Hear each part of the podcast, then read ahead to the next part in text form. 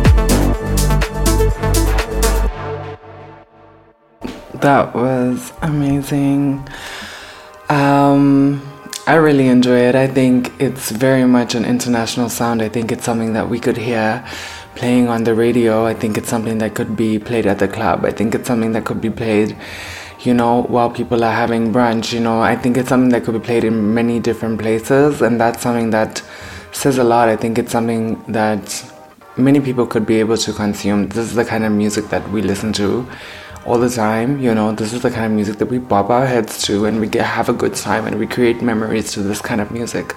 So for me, I really, really love this sound. I think it's it's where it's at at the moment. This is someone who I feel is very much so up next. They are creating sounds that are, we are listening to right now. You know, these are things that are we we're really much, very much so popping our heads in the club to these kind of songs. These are the songs that are.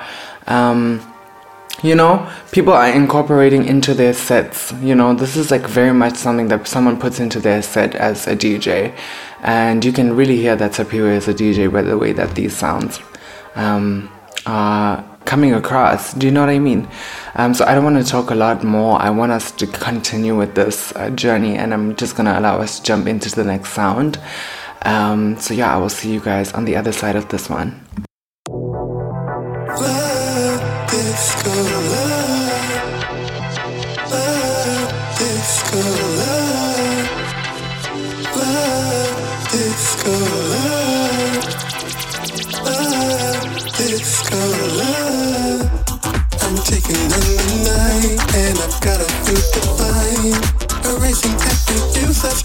that's inside my mind.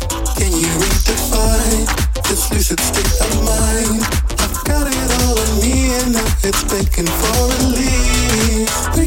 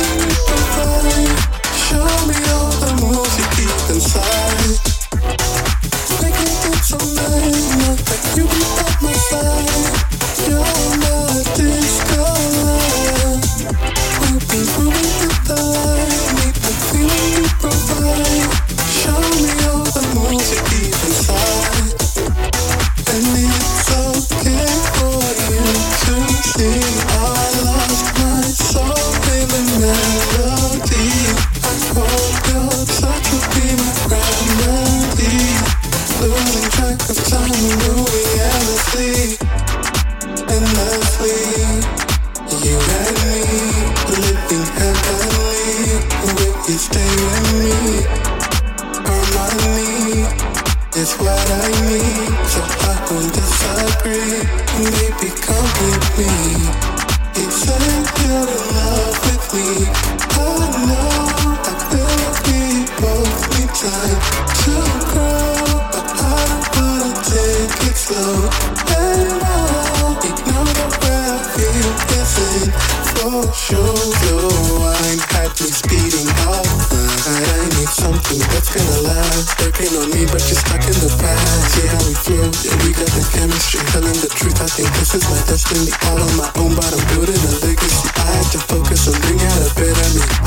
Chefing the beats like a recipe. I know what is and what isn't meant for me. I'm just dodging the hate and the jealousy. I'm on a journey and I'm moving carefully.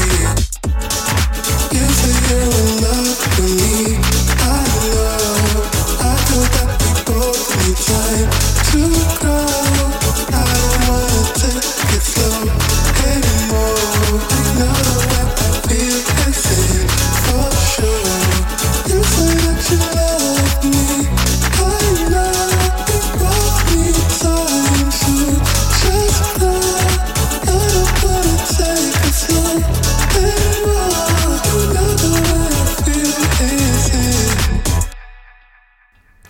I was I was there waiting for the track to transition into the next bop. You know what I mean? Like I'm listening to these songs and I'm like, I feel like I am in the club. Do you know what I mean? Like, ah, yeah, nah, I don't know, I don't know, I don't know. There's something about this artist that it just makes me feel like I need to have a good time. Do you know what I mean? That's that's something that I feel is so timeless. I don't think that there are a lot of people who are doing that with music. Do you know? So yeah, it's it's such a good mix. I think it's so good. I think it's something that I, I want to hear what comes next. I want to hear what comes after. You know, it's something it keeps you going. You're there like clicking your fingers.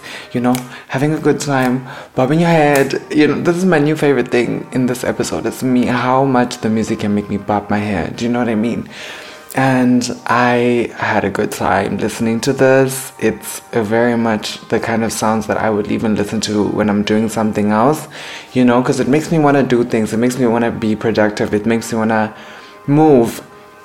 And I love that. I love it. You know, it could be played anywhere.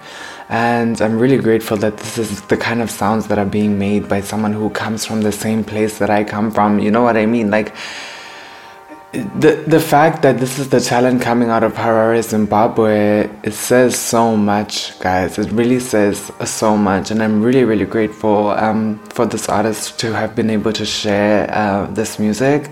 Um, yeah, so I think if you want to check out Tapiwa, you can definitely look at. Um, the description down below and see what their social media handles are or where you can find their music. They are also on SoundCloud, so you can also find some of their music that has already been released on SoundCloud.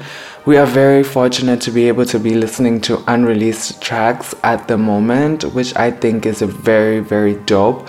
I think we're so lucky to be able to get a first inside scoop on, you know, the music that is being made by this person. And yeah, so shout out to Tapiwa, shout out to Harare Zimbabwe, shout out to the talent that is coming out of the global south. So I am going to now introduce you guys to another artist who I think is incredible. I think that this person is doing something that I haven't seen before. I thought that it would be great for me to, to highlight two people in this episode. I um I always want to give room to people who come from the same areas, the same spaces um, that I come from. And so the next person who I am going to be sharing with you is Francis Buseko. And Francis is a Zambian photographer, creative director, writer, singer, and muse. Um, Francis's goal is to push the limits of queerness and masculinity as it pertains to existing as so in a highly censored country. Um, through Francis's work, uh, they want to ultimately dismantle the stereotypes and taboo cultures that surround queerness in Africa while turning hypermasculinity on its head through their many mediums of expression. Be it music, be it photography, film, self portrait, written, or spoken word, which I think is dope. I I think that I love people who do a thousand things, you know, because I'm also one of those people who has many hats that I um, juggle between. And I appreciate that this person finds the time to create so many things for us to consume. And I think that a lot more. Um, a lot more life should be breathed into these kinds of people. Um, and so, yeah, let me not speak too much. Let us dive into the track and then I will hear from you. I mean, you will hear from me. You will hear from me, guys. Don't you wish this was a call in show? Like a call in, like you can call me and be like, hey, yo, Jordan, what's good? Like, let's talk about the track. But it's not. This is a podcast. Um, so, yeah, we will make do with what we have and let us get into the track and I will talk to you guys afterwards.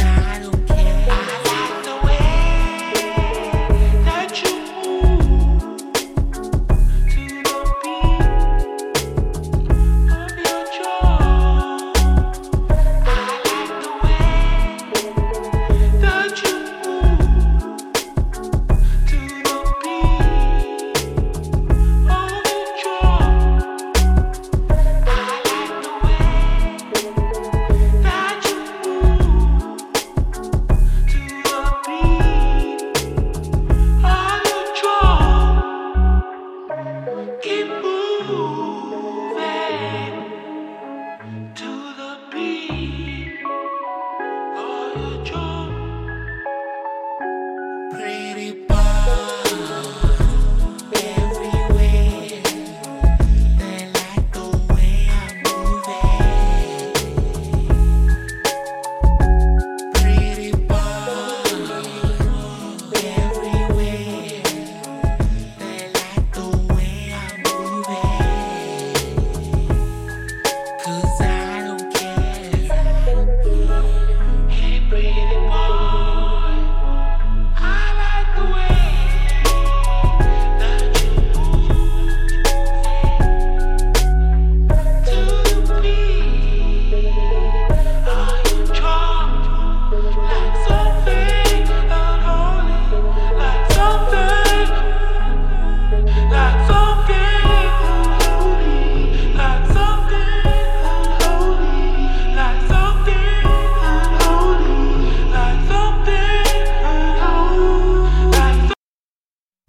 I feel like I wanted so much more. You know what I mean? Like it just ends so abruptly, and I think that I want so much more. It's it's like ah, it's so good. I really really love that song. I heard it I think a few months ago, and I played it many times and I just I love the sound, I love the vibe, I love the the voice, the sound of that voice, that vocal. Um, you know, there's something about it. It's so mysterious and it's so like oh, it's so beautiful. I don't know. I I like this the song. I love it. I I think that it's beautiful. I love what is being created here. Um, and it's also very much so chilled. It's so calm. It's it's so like yeah i don't know. It's such a calm vibe. I love it. I i think that even the, the music the, the the, the lyrics um, are very beautiful. Like the idea of um, i like the way you move to the, the to the beat of your drum you know? That is so beautiful to me. That's something that resonates even with me even if it's saying pretty boy.